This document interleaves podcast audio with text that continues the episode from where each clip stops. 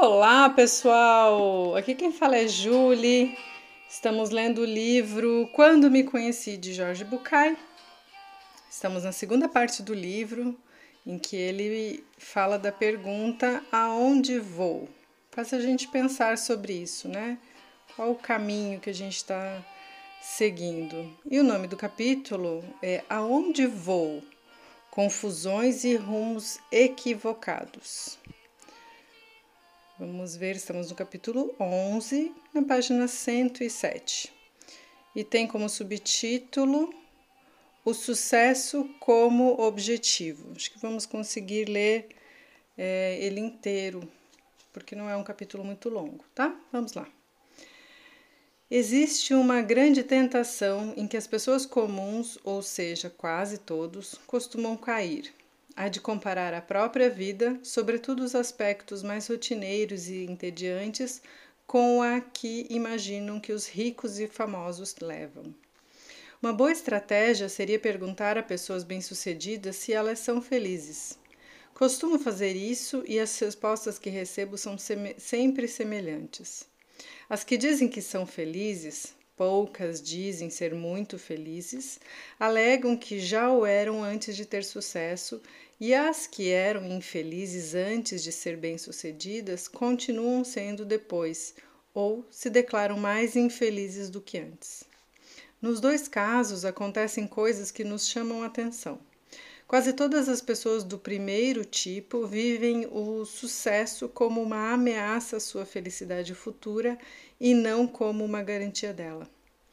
A maioria dos que estão no segundo grupo acredita que o sucesso lhes trará felicidade e, como não são felizes, dedicam cada vez mais tempo a conseguir sucessos ainda maiores, distraindo-se daquelas coisas que talvez as permitissem viver melhor. Se é assim, de onde vêm todas as nossas fantasias sobre o sucesso? Muitos dos pacientes que atendi perseguiam o sucesso porque tinham sido condicionados por seus pais que, do, de propósito ou sem perceber, só demonstravam seu amor quando, de alguma maneira, eles eram bem-sucedidos. Portanto, aprenderam a procurar o sucesso para que se sentissem amados. Para outros, o sucesso profissional age como catalisador natural do aplauso e eles se tornam viciados nesse tipo de valorização. Instaurada a dependência, a droga do reconhecimento ou da admiração de terceiros é procurada em doses cada vez maiores para aplacar a dor do silêncio ou conjurar o medo doentio da crítica. Os homens, em particular, recebem a ordem de alcançar o sucesso profissional e material com a convicção de que isso é o que mais atrai as mulheres. Muitas delas, por sua vez, foram condicionadas a crer que sua felicidade depende de se sentirem bonitas e desejadas. Essa é a força motivacional da atração entre os sexos. Enganados ou ignorantes, alguns de nós vivem longos períodos da vida perseguindo a glória, acreditando firmemente que sem um mínimo de sucesso não é possível ser feliz. A consequência é previsível. Sofremos e nos frustramos toda vez que experimentamos algum fracasso, por menor e mais insignificante que seja. Só é possível sair dessa confusão se formos capazes de encontrar uma fonte de valor que não esteja ligada ao sucesso nem ao aplauso. Ou seja, se formos capazes de planejar uma maneira diferente de nos relacionar, que não obrigue ninguém a ter que provar que pode chegar mais longe, saltar mais alto ou ter mais do que os outros para ser reconhecido. Se formos capazes de criar ao nosso redor uma rede de contenção e serenidade, que permaneça inabalada diante dos problemas, das frustrações cotidianas e das mudanças de ânimo, se desenvolvermos vínculos com pares que se reconheçam como tais simplesmente por pertencer à comunidade humana, a miragem do sucesso irá se desfazer ao percebermos que esse vínculo implica consciência de unidade e respeito incondicional por todos, pelo que cada um é e não pelo que tem ou pelo por quão longe chegou. A partir dessa perspectiva, será mais fácil não nos desesperarmos quando alguma coisa não der certo, porque saberemos que merecemos o reconhecimento, o respeito e a consideração dos outros pelo simples fato de sermos um entre todos. Não resta dúvida de que essa descoberta anularia, de uma vez por todas, um dos nossos medos mais primitivos e ancestrais, o de sermos abandonados. Tenho certeza de que ensinar essa conduta não competitiva aos nossos filhos no primeiro contato, na família, na escola e na universidade teria um efeito muito profundo e transcendente. Eles e nós nos tornaríamos mais receptivos, compreensivos, solidários e abertos à alegria de viver. A busca do prazer instantâneo. Frequentemente as pessoas confundem ser feliz com aproveitar o momento. Quando são orientadas, por exemplo, a imaginar uma cena com pessoas felizes, a maioria pensa imediatamente em gente rindo, brincando ou bebendo em uma festa. Poucas imaginam um casal criando um filho ou comemorando 50 anos de união, alguém lendo um livro ou fazendo com serenidade coisas transcendentes. Todos nós dizemos automaticamente a frase: Sou tão feliz. No dia em que tudo sai como planejamos ou toda vez que nos acontece alguma coisa muito bacana. No entanto, esses momentos não criam felicidade, porque, como acontece em toda diversão, o prazer termina quando acaba o entretenimento e nesse mesmo instante todas as pessoas que já eram perdidas e infelizes voltam a se sentir tristes e sem rumo. Da mesma forma que as pessoas orientadas para o sucesso, algumas delas se tornam dependentes da busca de prazer e concluem que, se não são totalmente felizes, é porque ainda falta usufruir alguns prazeres e seu hedonismo se transforma em um tipo de fuga. Não é necessário esclarecer que isso conspira contra a felicidade em vez de atraí-la. É o fato de confundir prazer instantâneo com felicidade que motiva muitos homens e mulheres a afirmar com convicção que, como não se pode estar sempre aproveitando o que acontece, a felicidade não existe além de fugazes momentos prazerosos. Refeições deliciosas pode ser um grande, uma grande fonte de prazer para os que amam a boa culinária. No entanto, se nossa capacidade de gozo depender exclusivamente do paladar, cedo ou tarde os velhos prazeres gastronômicos se tornarão uma fonte de infelicidade. E, já que estamos falando de gastronomia, imaginemos um prato nutritivo elaborado de acordo com as regras tradicionais da melhor cultura culinária como metáfora de nossas necessidades básicas. Os nutrientes representam nossas ocupações diárias e os, os condimentos equivalem à diversão ou ao prazer. Embora muitos achem que a comida sem tempero transforma o ato de comer em uma obrigação, todos sabem que não seria possível nos alimentarmos unicamente de especiarias. não apenas porque os nutrientes que a comida contém são imprescindíveis para viver, mas também porque, na verdade, o condimento só serve para realçar o sabor do alimento. Também há poucas que foram educadas para fugir do prazer de viver as coisas. Desculpe, também há pessoas que foram, desculpe, também há pessoas que foram educadas para fugir do prazer de viver as coisas. Muitas delas associam o prazer da comida com o pecado ou a doença. Sem dúvida, em alguns aspectos têm corpos mais saudáveis do que o meu, mas nunca usufruirão de um bom jantar. Como um amigo me disse certa vez, depois de uma noite em que experimentamos diversos petiscos. Não se vivem mais anos comendo alimentos microbióticos e sem sal. O que acontece é que a vida parece mais longa. um outro subtítulo: a tentativa de escapar da dor.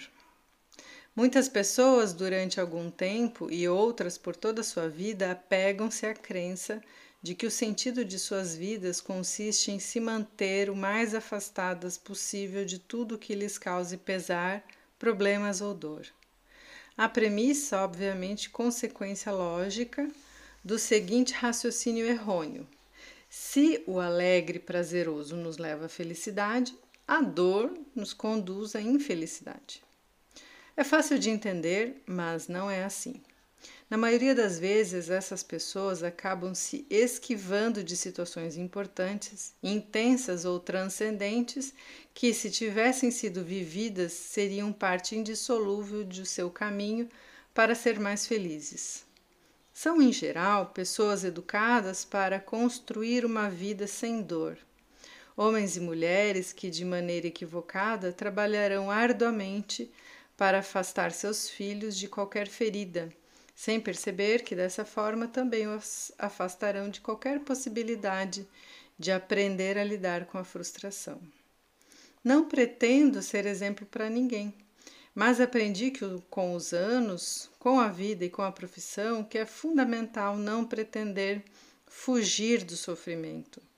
Todos nós deveríamos ter a coragem de ensinar e a maturidade de aprender que parte do caminho que leva à felicidade implica necessariamente alguma dor. Não há nenhum rumo saudável que se possa descobrir fugindo-se disso, muito menos tentando escapar para o passado mais prazeroso e tranquilo. A dor é um mestre que tem algo a nos ensinar, tanto do seu corpo, que avisa que alguma coisa está funcionando mal, quanto a interior, que alerta que você está seguindo por um caminho equivocado. A dor é uma das formas pela qual a vida nos ensina onde está o amor e a melhor maneira de sabermos que somos vulneráveis, mas não frágeis. Pelo menos não tão frágeis a ponto de imaginar que não conseguiríamos suportar um sofrimento. Osho conta que, na época de Buda, uma mulher chamada Kisa Gotami perdeu seu único filho. Incapaz de suportar a ideia de não voltar a vê-lo, ela deixou o cadáver dele em sua cama e durante muitos dias chorou, implorando aos deuses que lhe permitissem morrer no lugar dele. Como não encontrava consolo, começou a falar com todas as pessoas em busca de um remédio que ajudasse a continuar vivendo sem o filho ou a morrer como ele. Disseram-lhe que Buda tinha solução. Kisa Gotami foi visitar Buda fez-lhe uma reverência e perguntou: Você pode preparar um remédio que cure esta dor ou me mate para não senti-la? Conheço este remédio, respondeu Buda, mas, um, mas para prepará-lo preciso de alguns ingredientes. Que ingredientes? perguntou a mulher. O mais importante é um copo de vinho caseiro, disse Buda. Eu o trarei num instante, disse Kisagotami. Porém, antes que partisse, Buda acrescentou: Mas o vinho tem de vir de um lar no qual não tenha morrido nenhum filho, cônjuge, pai ou serviçal. A mulher concordou e, sem perder tempo, percorreu o povoado, casa por casa, pedindo vinho. No entanto, em cada uma das casas que visitou aconteceu a mesma coisa. Todos estavam dispostos a lhe dar o vinho de presente, mas ao perguntar se alguém tinha morrido, ela acrescentou, ela descobriu que todos os lares haviam sido visitados pela morte. Em uma casa tinha morrido uma filha, em outra um serviçal, em outra um dos pais. Kisagotami não conseguiu encontrar um lar onde não houvesse sido experimentado o sofrimento da dor. Ao se dar conta de que não estava sozinha em sua dor, a mãe se desfez do corpo sem vida do filho e foi visitar Buda. Ajoelhou-se diante dele e disse: Obrigada, agora compreendo. Os problemas fazem parte da nossa vida. Eles, por si só, não provocam sofrimento. Talvez tristeza, mas não sofrimento. Sabemos aonde vamos, conseguiremos enfrentar as dificuldades com um poder de decisão e comprometimento. Se conseguirmos focar nossa energia em seguir o rumo, mesmo que não encontremos imediatamente uma solução, o problema se transformará em desafio e só isso já fará com que deixe de ser um fardo. Essa simples mudança de perspectiva já é um grande avanço. Costumamos nos queixar dizendo: não é justo, mas isso é um auto-engano. De onde concluímos que o natural é a justiça? Na verdade, não é. Não é justo que os rios transbordem e arrasem belas construções. Não é justo, justo que as erupções vulcânicas acabem com centenas de vidas. Não é justo que um incêndio florestal mate milhares de árvores e animais. No entanto, se ficarmos presos à ideia ou à queixa do que é justo ou injusto, não avançaremos e ainda acrescentaremos ao problema o ingrediente de mal-estar e de distração.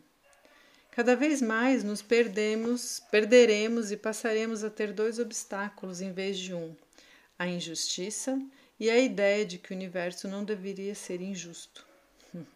O sentimento puramente reivindicativo frente à injustiça nos priva da energia necessária para solucionar o problema original. Se em algum momento lhe cabe sofrer, não se assuste, não fuja, não se renda. Talvez a realidade o faça retroceder.